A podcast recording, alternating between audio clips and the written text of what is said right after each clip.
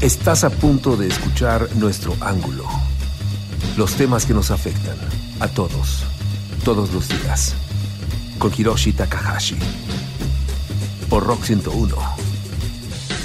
Ángulo 101.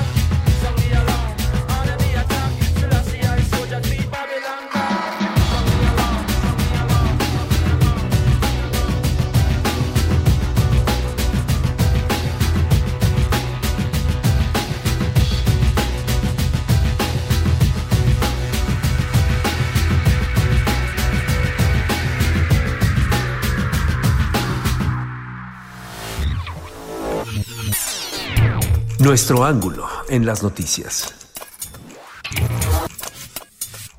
Información con otro ángulo.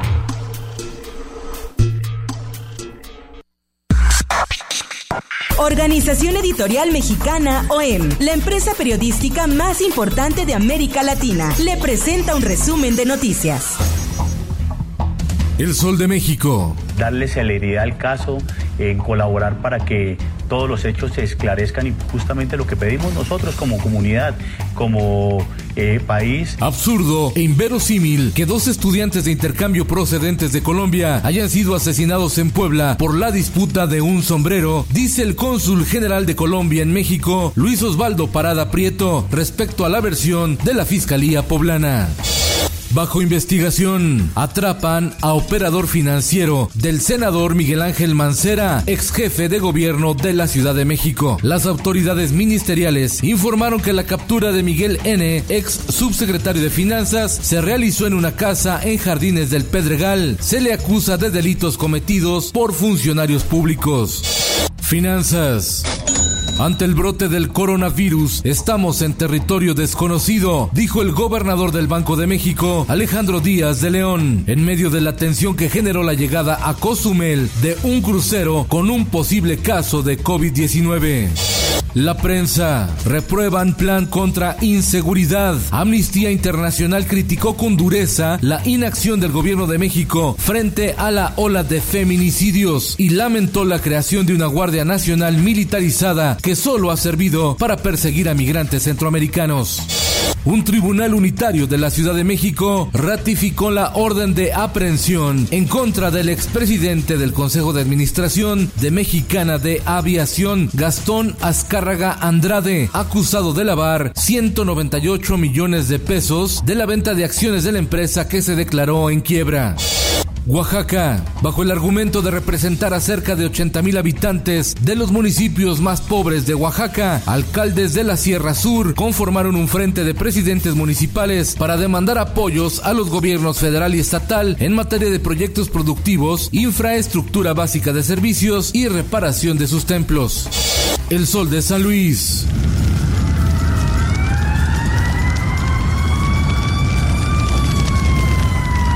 Arden llamas emblemática e histórica bodega de ferrocarriles en el centro histórico de San Luis Potosí. El arquitecto Juan Carlos Machinena Morales, director de Lina, demanda su restauración y una investigación a fondo para conocer las causas del siniestro. En el mundo, Jessica Oseguera González, hija del narcotraficante más buscado de Estados Unidos, Nemesio Oseguera Cervantes, alias El Mencho, líder del cártel Jalisco Nueva Generación, fue detenida en Washington cuando intentaba ver a su hermano en un juzgado de la capital estadounidense. En los espectáculos.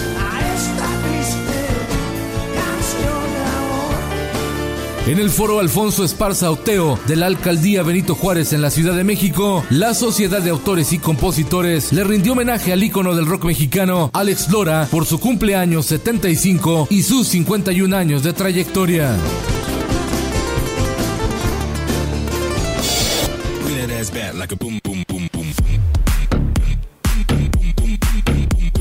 Desde hoy, tres días de fiesta electrónica en el Electric Daisy Carnival. Es el festival de música dance más grande del mundo que se realiza en México desde 2013. Y en esta edición presentará artistas de la talla de Armin Van Buren y DJ Tiesto.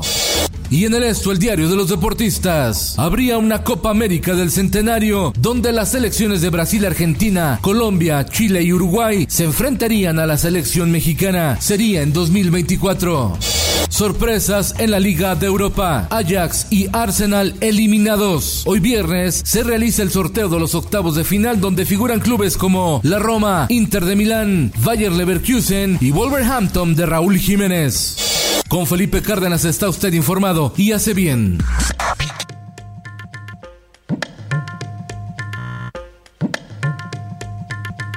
Ángulo 101.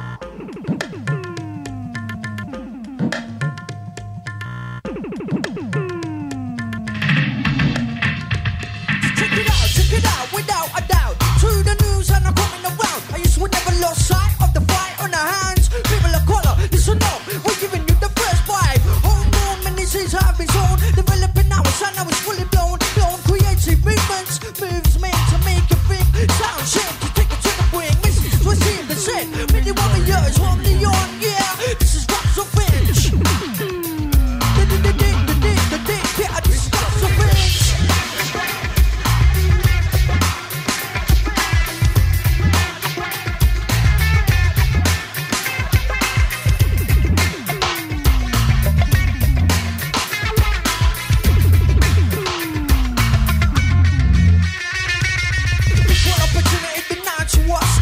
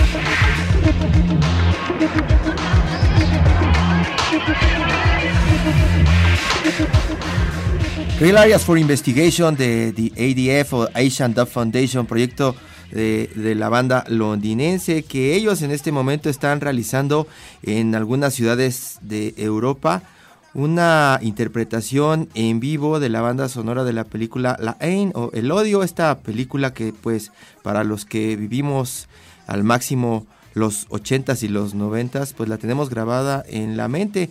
Hay que recordar que pues es una, una, de las películas que se convirtió en, en, cinta de culto de Matthew Kasovitz y que protagonizó antes de volverse muy comercial Vincent Cassell y en este momento está siendo pues eh, animada, interpretada por los Asian Dove Foundation en vivo y dicen los que han tenido oportunidad de, de estar ahí que es una es una gran experiencia. Antes de eso, pues escuchamos a Thievery Corporation con Sound the Alarm.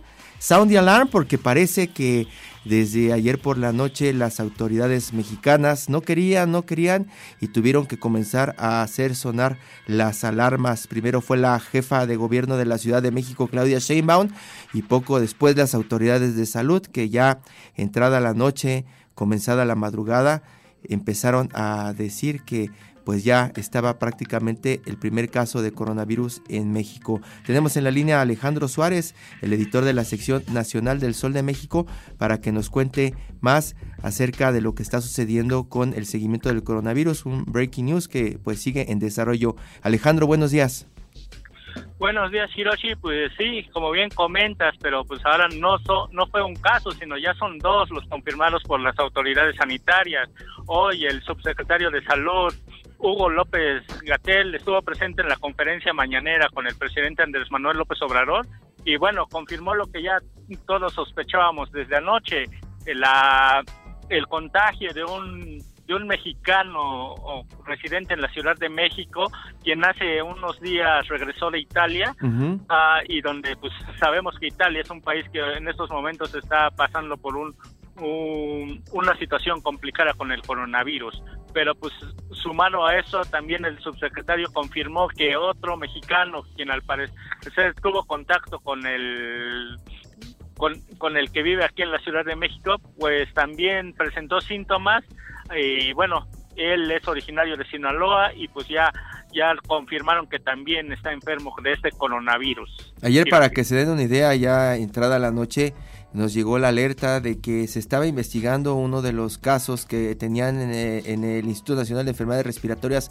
eh, eh, allá por el sur de la Ciudad de México. Tenían este caso, se estaba investigando, se hizo una primera prueba y dio positivo.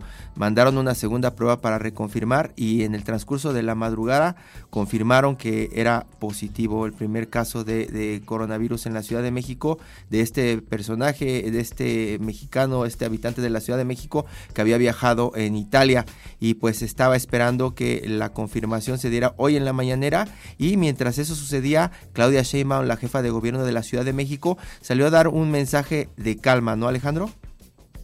Así es, pues, como dices, la jefa de gobierno, pues desde anoche cuando se confirmó de que la primera prueba de, de, esta persona, un varón joven, así lo describieron hoy en la mañanera, de que este varón joven, eh, pues está dio positivo, pero pues la jefa de gobierno, Claudia Sheinbaum, pues pidió calma, en ese momento pidió o a las personas no no difundir mm, pues no sé cómo llamarlo, si fake news, o sea, malas recomendaciones de que ya el coronavirus podría estar en la Ciudad de México, pero pues sí, advirtió que era muy probable que este padecimiento que está causando estragos en varios países del mundo, pues sí, eh, pues podía llegar a, la capital del país y pues también recordó que pues pues como las, el gobierno federal había dicho desde hace algunas semanas de que pues ya tarde o temprano esta enfermedad, el conocido ahora como el COVID-19, pues iba a llegar a, México. COVID-19, el virus de Wuhan o la neumonía de Wuhan. Alejandro, de pronto eh, eh, cuando se dio el anuncio en la mañanera comenzaron a moverse los mercados locales eh, de golpe. Vamos a recordar que cuando se anunció el primer caso en México, la Bolsa Mexicana de Valores se hundió más de 4% y rompió el piso de los 40 mil de las 40 mil unidades. Además, el tipo de cambio, el dólar eh, subió en algunas casas de cambio por arriba de 20 pesos. Esos son como los primeros indicios de que va a impactar eh, pues directamente a la economía mexicana. Pero eh, López Gatel, como dices, él lo que dijo fue también durante la mañanera de tratar de mandar un mensaje de calma. Dijo que no hay razón alguna para cerrar escuelas todavía por el temor al coronavirus, porque no hay transmisión generalizada. Pero también dio algunas instrucciones que debemos seguir los mexicanos, ¿no, Alejandro?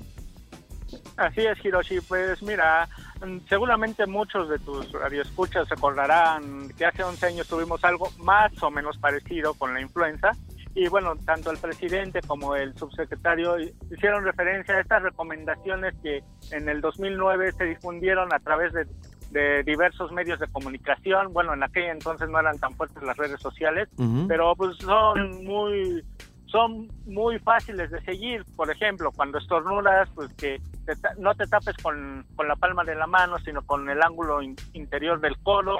Eh, evitar saludar de mano o de beso, si, si ya presentas algún síntoma, pues no automedicarte e ir inmediatamente a un a un médico para que te valore, porque el doctor López Gatel hizo mucho énfasis en que pues el coronavirus, a final de cuentas, es una enfermedad respiratoria y bien tratada no pasa absolutamente nada. Incluso comentó que que pues la tasa de mortalidad incluso pues, es, es menor que la de la influenza esta parte de la, de la tasa de mortalidad y, y, estos mensajes, pero ya de entrada uno de los mensajes claros, se suspenden saludos de mano y besos por, por para evitar eh, el, contagio. Así es, y bueno, también envió un mensaje de que, eh, pues a diferencia de 2009, en estos momentos no hay evidencia que científica, técnica que obliguen a la al gobierno federal a emitir una alerta como la que emitió Felipe Calderón de ordenar el cierre de escuelas, de centros laborales o, de actividades públicas en general. En este momento son solo dos casos confirmados de coronavirus y, se espera que los que los contagios no pasen de un par de decenas en, en este primer el momento, pero conforme vayan pasando los días, el gobierno federal se comprometió a seguir informando de la situación. ¿Y qué es lo que va a pasar con esas personas que viajaron, por ejemplo, en el avión que trajo de Italia a este mexicano? Dijo López Gatel o el presidente o Claudia Sheinbaum o alguna autoridad, ¿qué es lo que van a hacer para pues tratar de cercar eh, esta transmisión generalizada que se puede dar en cualquier momento? Eh, bueno, hasta el momento ninguna autoridad de, gobierno ha dicho qué va a pasar con estos pues, pasajeros, y no solo pasajeros, porque eh, mm, Hiroshi, como bien sabes, al tratarse de un vuelo internacional, al entrar a nuestro país, pues estas estas personas tuvieron contacto con personal del mismo del mismo aeropuerto de, de migración. Cualquier persona que haya realizado un viaje que haya realizado un viaje del extranjero a México recuerda que que pues para ingresar al país, para pasar la aduana, pues tienes que realizar un trámite tal vez sencillo y de unos pocos segundos, pero pues tienes te que meten a esa especie, te meten a esa especie de corral saturado para salir y entregar tus documentos, ¿no? Y ahí es donde pues confluyen un montón de vuelos dependiendo la hora de todas partes del mundo. Exactamente, y no solo, y bueno, ya a la hora del, de estar eh, recuperando el equipaje, pues hay pues pasas con otras personas que vienen de otros vuelos, ya cuando sales de la ah, de, esta zona, pues ya bueno, desconocemos si esta persona pidió un taxi, un familiar fue por ella o, o cómo se trasladó a su casa, ¿no? Pero pues seguramente estuvo varios minutos en la zona común del aeropuerto, pero de esta situación pues las autoridades no han no han informado, solo han dicho que han se han puesto en contacto con familiares de de los enfermos y que ya están en observación, pero de las personas que, que pudieron haber tenido contacto con estas personas en el aeropuerto o en el trayecto a su hogar, las autoridades no se han pronunciado. Dijeron que van a tener una especie de estrategia de comunicación para solamente creerle a lo que ellos estén emitiendo, porque como bien dices, a través de las redes sociales pues hay mucha desinformación, noticias falsas o interpretaciones de gente que no comprueba los datos. En este caso, ellos dijeron que van a estar dando una especie de informe diario, ¿no? De cómo va avanzando el combate al coronavirus o el avance de la infección. Así es, Hiroshi. Mira, este informe habitualmente se los hace llegar la, Secretaría de Salud a través de, su área de comunicación social directamente a los periodistas o las redacciones de los diferentes medios de comunicación, pero hoy el presidente se comprometió a que a partir de hoy a las 9 de la noche este informe se va a presentar de forma en, al menos un mensaje a medios, no quedó claro bien si va a ser solo mensaje a medios o, conferencia de prensa, pero ahí se instruyó al subsecretario López Gatel a dar el informe, que básicamente lo que dice es cuántos casos hay en todo el mundo, en qué países están y bueno, en el caso particular de México, cuántos casos sospechosos se han registrado y cuántos han sido descartados o confirmados. ¿Te suma más información a la mañanera entonces? Esta, pues ahora esta vez ya ah, va a ser una mañanera nocturna, bueno, pero así es. Eh.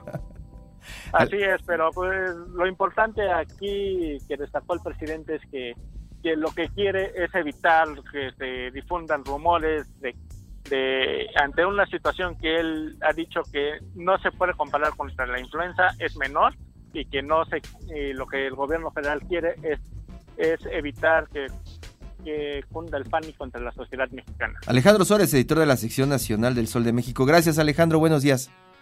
Gracias, Hiroshi. Seguimos al pendiente en este tema tan importante.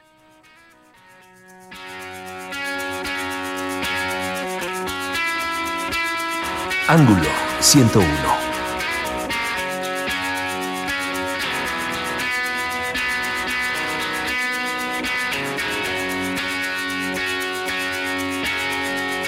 A little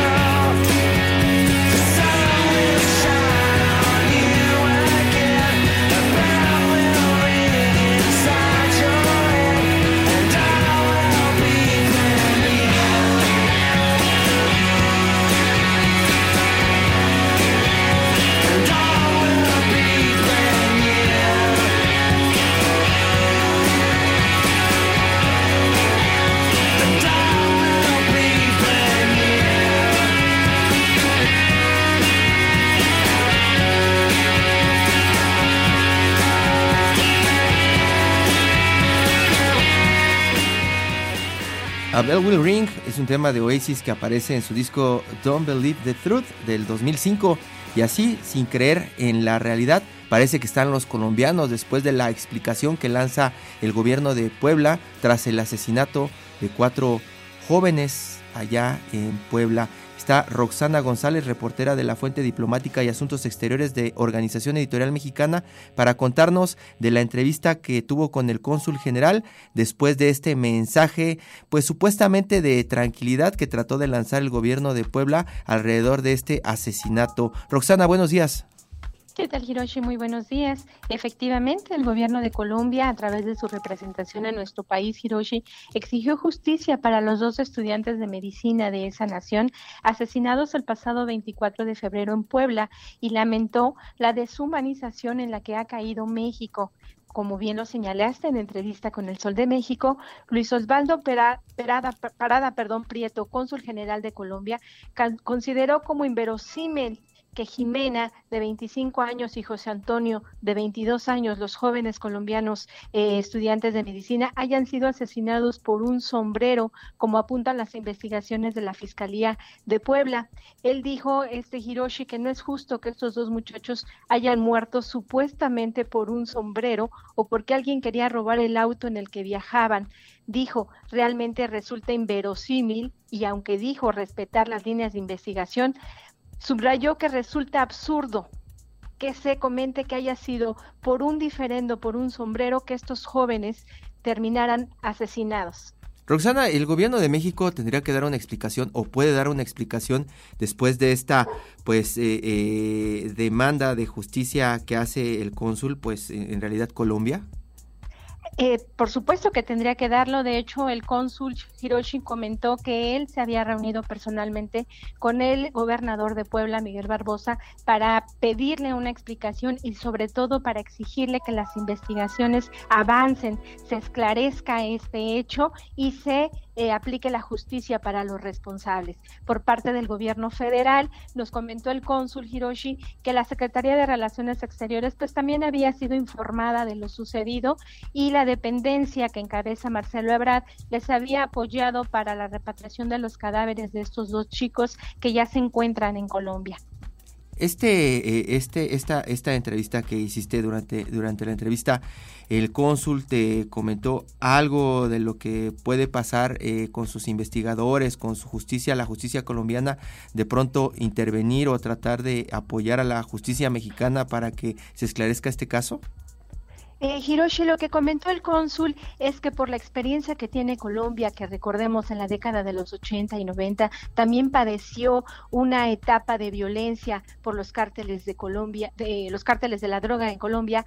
Él dice que lo que podría hacer es prestar la atención, prestar toda esa experiencia a México para tratar de solucionar lo que dijo una grave, grave violencia en México. Estamos de pronto también en los medios pues estigmatizando a los colombianos, ¿no? De pronto los estamos relacionando todo el tiempo si les pasa algo con algún delito, ¿no? Siempre estamos como cabeceando o poniendo, eh, para que ni los títulos eh, eh, en los periódicos diciendo matan a colombiano, eh, se sospecha que cobraba renta, ¿no? O que cobraba derecho de piso y siempre estamos relacionando a los colombianos con eso, igual que a, los venezolanos y e igual que a muchos centroamericanos y sudamericanos que están en México y resulta que hasta el momento pues hay 102 colombianos reportados como desaparecidos en México y pues al parecer nadie les hace caso, ¿no, Roxana? Así es, de hecho, durante la entrevista Hiroshi, el llamado más fuerte que hizo el, cónsul fue precisamente pedirle al gobierno de México que cambie esa percepción de la migración colombiana, pues dice, quien llega ahora eh, son personas que vienen a invertir, personas que vienen a trabajar, buenas personas. Y destaca eh, Hiroshi durante la entrevista, durante la entrevista que desafortunadamente México, desafortunadamente México se ha convertido en el país que más inadmite colombianos en todo el mundo, por encima incluso de Estados Unidos y de Europa y los países asiáticos, eh, si presentan un pasaporte colombiano en muchos aeropuertos, pues tienen que sufrir una revisión muy importante o incluso pues no los dejan entrar como, como mencionas y es el caso de lo que está pasando en este momento, por ejemplo, con los brasileños acá, ¿no? Y los colombianos, pues ni se diga. Así es, el, el cónsul refiere que, por ejemplo, solo el año pasado México le impidió la entrada a 900 colombianos, incluidos, me dice, estudiantes ya certificados por la Alianza del Pacífico. ¿A cuántos? ¿5.900?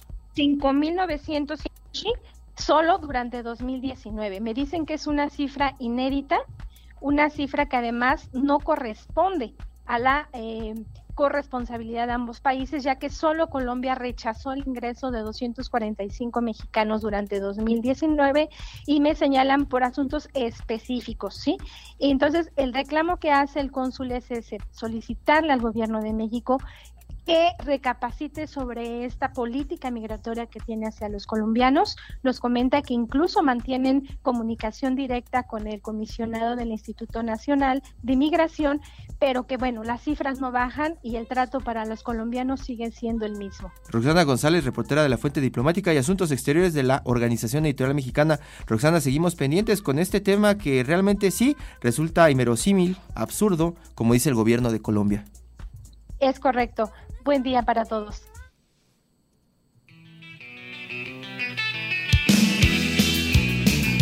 Ángulo 101.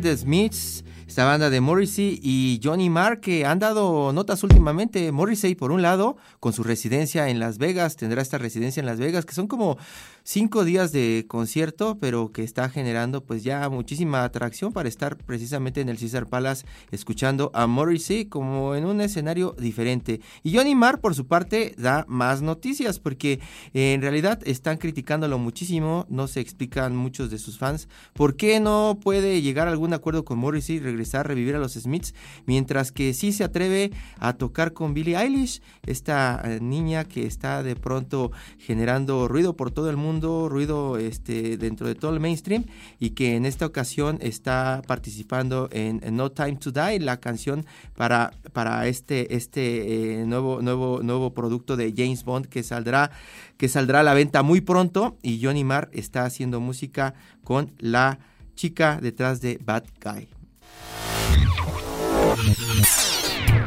La opinión en el ángulo claro. Jorge Rodríguez, subdirector y columnista del Sol de Puebla. Jorge, qué gusto saludarte, buenos días. Buenos días, Hiroshi. El gusto es mío. A tus órdenes. Pues platícanos un poco el contexto de lo que está pasando allá en Puebla después de que, por un lado, se anuncia que es uno de los lugares que se percibe con mayor inseguridad y a muchos nos sorprende porque pues lo notábamos como un lugar pues de esos tranquilos de la República Mexicana y después eh, noticias de asesinatos hasta llegar a este asesinato de cuatro personas que ya se convierte en un tema internacional e incluso pues en un pleito con el gobierno de Colombia. Así es, Hirochi. Pues esa era la percepción que prácticamente teníamos todos hasta hace algunos años y en el gobierno de Rafael Moreno Valle, que fue cuando se dedicó a transformar sobre todo la zona metropolitana de Puebla, con, con obras de infraestructura. Este, pues resulta, después nos enteramos que fue el mismo tiempo en el que este, hubo una explosión de tomas clandestinas en, el estado de Puebla, de tomas clandestinas de, gas, de, perdón, de, gas, de gasolina y de gas. Estoy hablando de sexenio de 2011 a 2017 y a partir de justamente de 2017 pues nos enteramos que por un lado el gobierno hacía obras para, para que la gente viera y estuviera, estuviera una, una imagen de la ciudad, pero por otro pues se había desatendido este, radicalmente el tema de, la seguridad. Y, bueno, este, después de, que ya supimos que había bandas muy bien organizadas de, criminales que, estaban lucrando con el tema de la gasolina, pues se ha multiplicado el, el, tema delictivo de estos mismos grupos, ahora ya hay extorsión, hay secuestro, hay robo, Puebla también es uno de los principales estados, me parece que el segundo, donde hay más robo a, empresas transportistas. Y bueno, ese es un poco el escenario en el que se dan los hechos que, que ocurrieron este, este inicio de semana en Huejotzingo. ¿Cómo ha impactado esta, esta nota de, de, los, de los estudiantes, este, dos de intercambio, uno de Veracruz, ¿no? Y este joven chofer de Uber, eh, pues allá en el ánimo de la, de la sociedad de, de Puebla, eh, la gente de a pie, ¿qué es lo que está diciendo? ¿Tiene temor o de pronto lo ven como un caso más de lo que le puede pasar a la gente si sale a divertirse?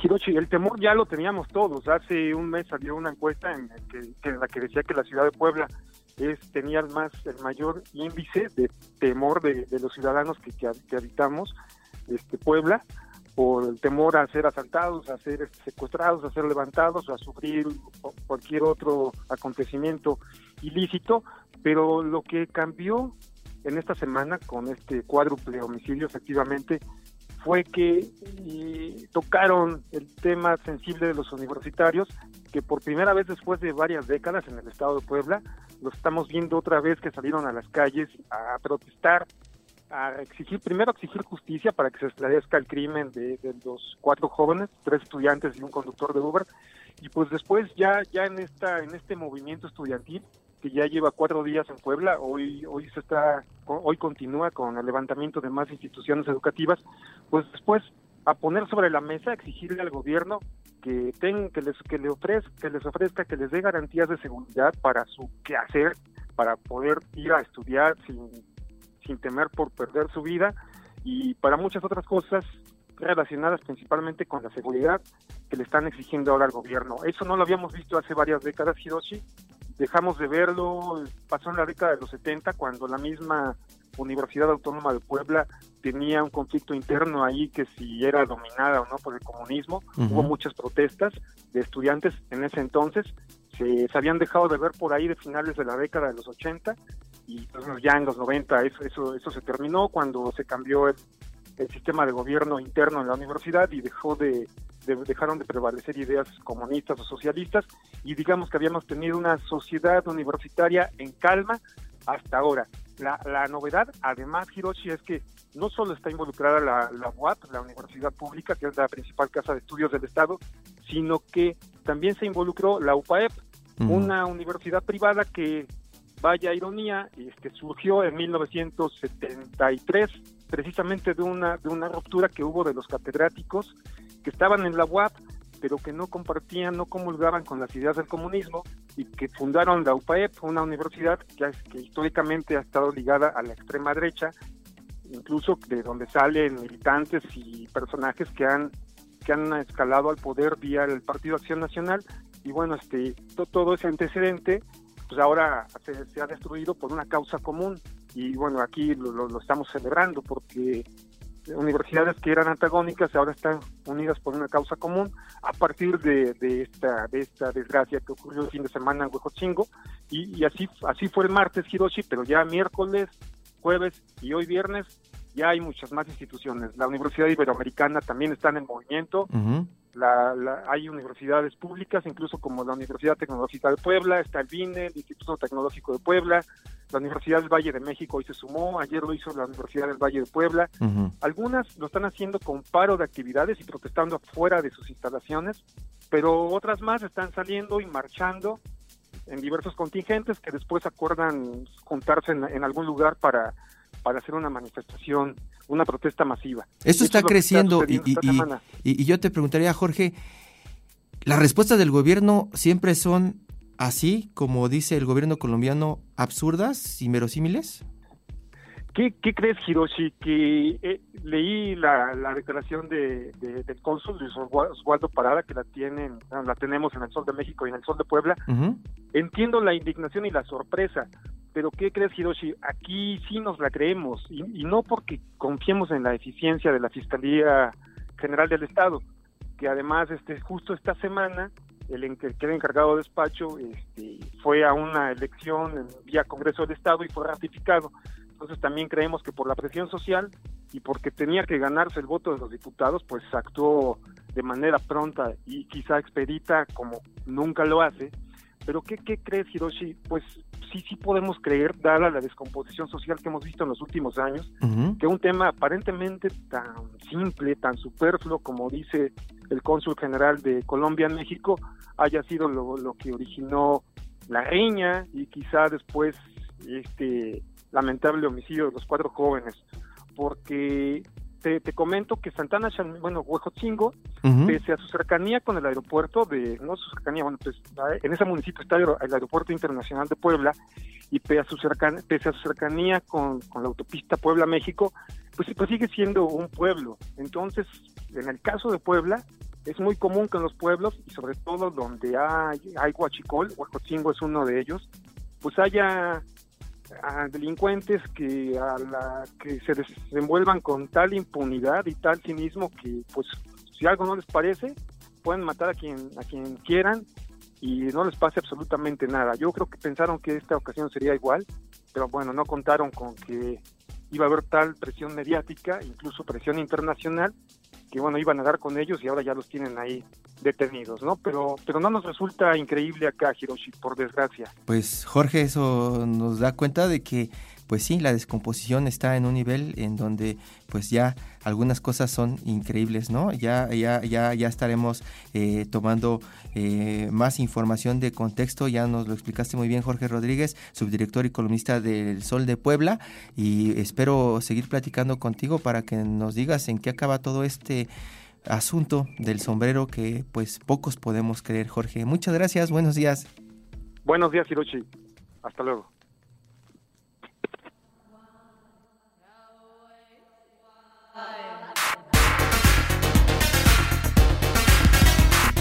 Ángulo 101.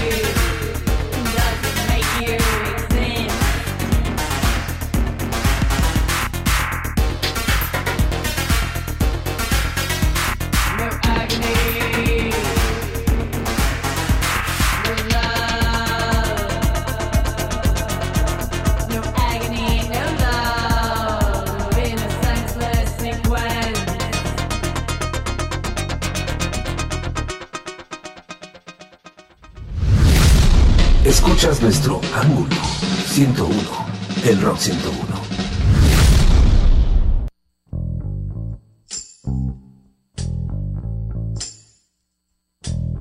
Los últimos casos de feminicidios violentos en México detonaron la ira e indignación de miles de mujeres. Bajo el lema Un día sin nosotras, diversos grupos feministas convocaron un paro nacional para demostrar la fuerza que las mujeres tienen en la sociedad mexicana y cómo sería un país si dejaran de existir. Maleni Navarro, editora de Metrópoli para El Sol de México, cuenta los efectos que un evento de tal magnitud tendrá en el combate a la violencia de género en México. Con Hiroshi Takahashi, esto es Profundo. La madre de que nos violen, nos asesinen y vengo aquí a hablar por todas las que no pueden. ¡Ni una más! ¡Ni una asesinada más! El 9 ninguna se mueve. Pero ¿de qué se trata un paro nacional de mujeres?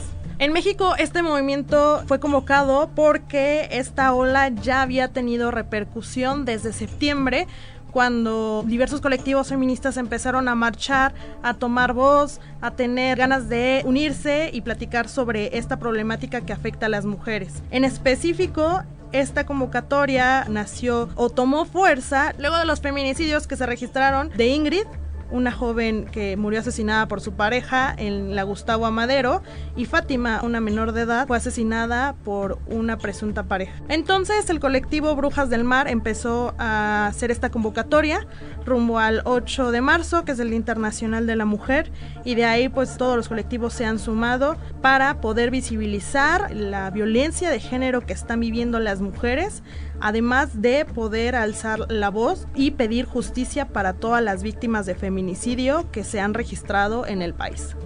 La imagen del paro nacional de mujeres que ha sido identificado con el hashtag Un día sin nosotras convocado para el próximo 9 de marzo, nació específicamente en Veracruz y fue promovido por la agrupación feminista Brujas del Mar. El Sol de Orizaba, un periódico que pertenece a la organización editorial mexicana, pudo entrevistar a una vocera del colectivo, su nombre es Arusi Hunda y bueno, ella es quien cuenta cómo es que nació todo, ¿no? Dice eh, que se trata de un grito para visibilizar la violencia que vive la mujer después de los feminicidios que detonaron este movimiento y bueno, todo nació con un simple cartel con una imagen morada amarillo, la publican y se hace viral. Ellas son quienes también han, han estado muy presentes en cada uno de los procesos y movimientos que se hacen en la Ciudad de México, pues en redes sociales han tenido una muy buena convocatoria, entonces las han identificado si bien no como las detonadoras o las convocantes,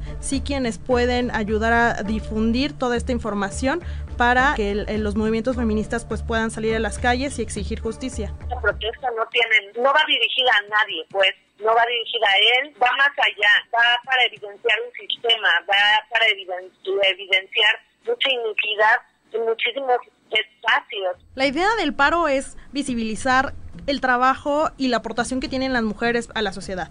Qué es lo que estamos haciendo, en dónde nos encontramos, cuál es nuestro lugar en las calles, cuál es la importancia de tener una mujer al frente de un equipo de trabajo y demás. Sin embargo, esta lucha ha sido retomada e incluso la han abordado diversas eh, organizaciones, empresas, otros grupos en los que se suman y dan permiso para que este paro pueda suceder. Este movimiento ha sido identificado por el Frente Nacional para la Sororidad como fake minismo, es decir, que todas estas organizaciones se cuelgan de una causa justa para sacar raja política.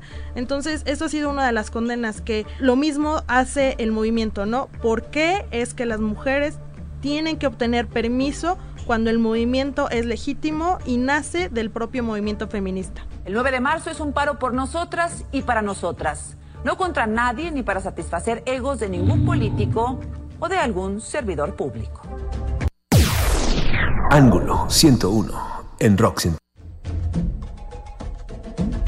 En redes causó polémica lo que emitió Beatriz Gutiérrez Müller primera dama porque se sumó primero al movimiento, apoyó el paro nacional de mujeres, lo posteó en Instagram y valió, si bien no un aplauso, sí un reconocimiento al apoyar este movimiento. Pero horas más tarde, ella misma publicó un nuevo cartel en el que pedía no unirse al paro nacional, ¿no? Entonces, esto causó una gran contradicción entre quienes pudieron atender el llamado de Beatriz, pero que al tiempo de unas horas cambiaba lo que ella sentía fue incluso señalada o se habló de que el presidente Andrés Manuel López Obrador fue quien tenía ahí alguna injerencia y bueno, al otro día de cuando se recibieron miles de mensajes en la red social, él mismo fue el que dijo que no había ningún eh, ninguna injerencia por parte de él en lo que Beatriz podría eh, decir.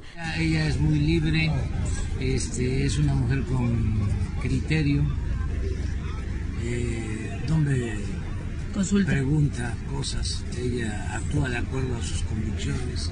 Otra de las funcionarias que también hizo un comentario no muy acertado y que fue muy criticado en redes fue Irma Erendira Sandoval, es la secretaria de la Función Pública. Ella lanzó diversos tweets. El primero es que si las mujeres decidían parar, no deberían de hacerlo porque estarían tentadas a lavar los platos. Entonces fue una discusión muy grande también que se creó en redes sociales, específicamente en Twitter, porque pues bueno, el movimiento no quiere visibilizar que va a haber un paro para estas situaciones. Fue criticada porque lo que ella sugería o pedía es que tomáramos los espacios públicos, pero no entendía o no lograba captar el mensaje principal, ¿no? Que es demostrar la fuerza que tienen las mujeres en la vida cotidiana.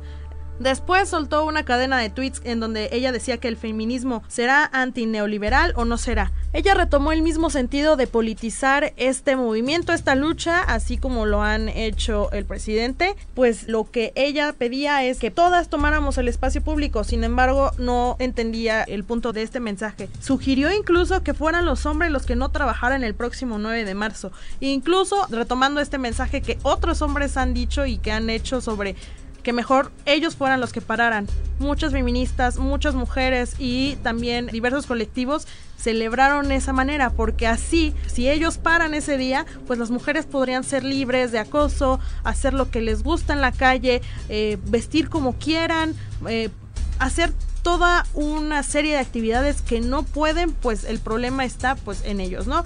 Entonces, ese fue el gran problema que tuvo la secretaria de la Función Pública porque incluso señaló que el presidente más feminista de la historia de México ha sido Andrés Manuel, cuando ha rechazado hablar sobre este tema y lo ha achacado a otros puntos, otros problemas que no tienen que ver con la violencia de género. Pues es que tenemos que ir cambiando, nada más que se solapó por mucho tiempo la corrupción y problema que se soslaya, estalla. Todo esto que está sucediendo es el fruto podrido, repito, de un régimen de corrupción, de injusticias, de privilegios.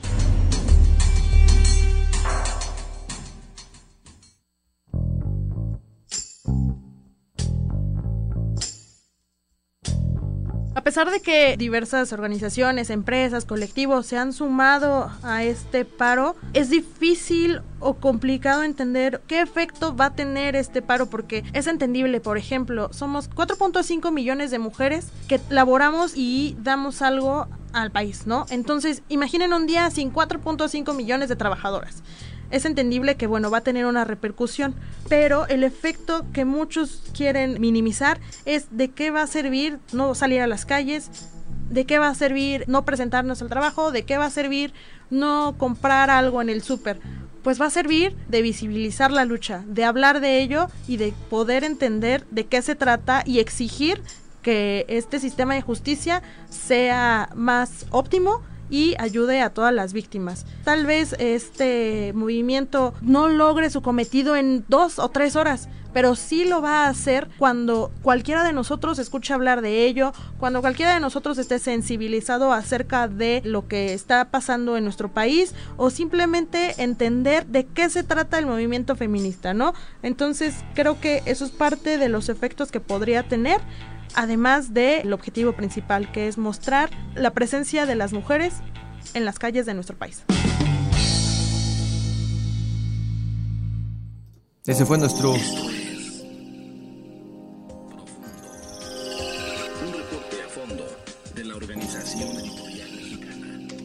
Este fue nuestro ángulo. Muy buenos días, Alex Castro, muchas gracias. Natalia, muchas gracias. Yo soy Hiroshi Takahashi. Nos escuchamos en la siguiente entrega y los dejamos con Howard Jones, quien él confía en que las cosas solamente podrán mejorar. Ojalá que así sea. Buenos días.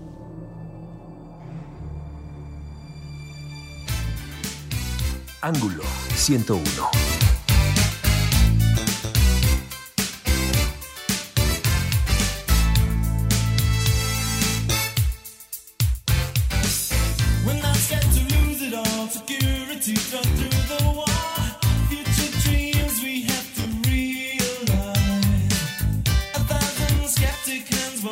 Esto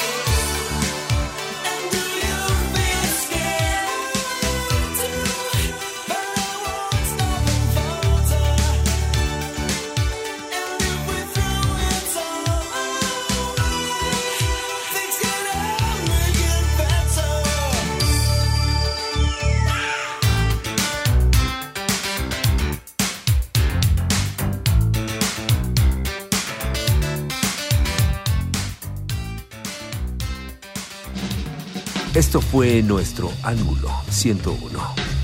Los temas que nos afectan a todos. Todos los días con Hiroshi Takahashi. Por Rock 101.